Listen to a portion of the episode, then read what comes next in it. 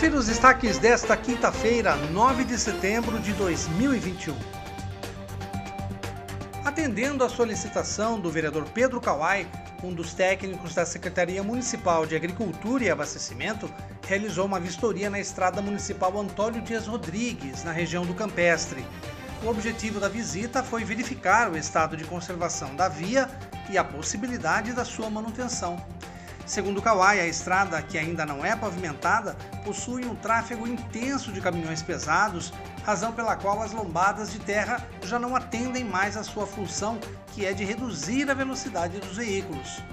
João Alves Cardoso, que além de morador possui o comércio no local, disse que a poeira afeta bastante os alunos da Escola Municipal Augusto Mêlega.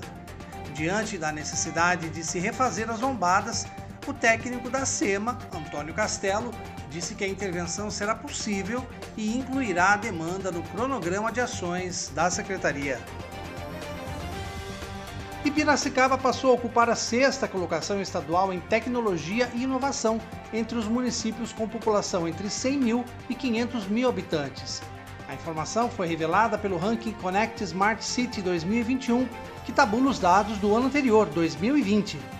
A sétima edição dos estudos elaborados pela Urban Systems mapeou todos os 677 municípios brasileiros com o objetivo de apresentar as cidades mais inteligentes e conectadas do país.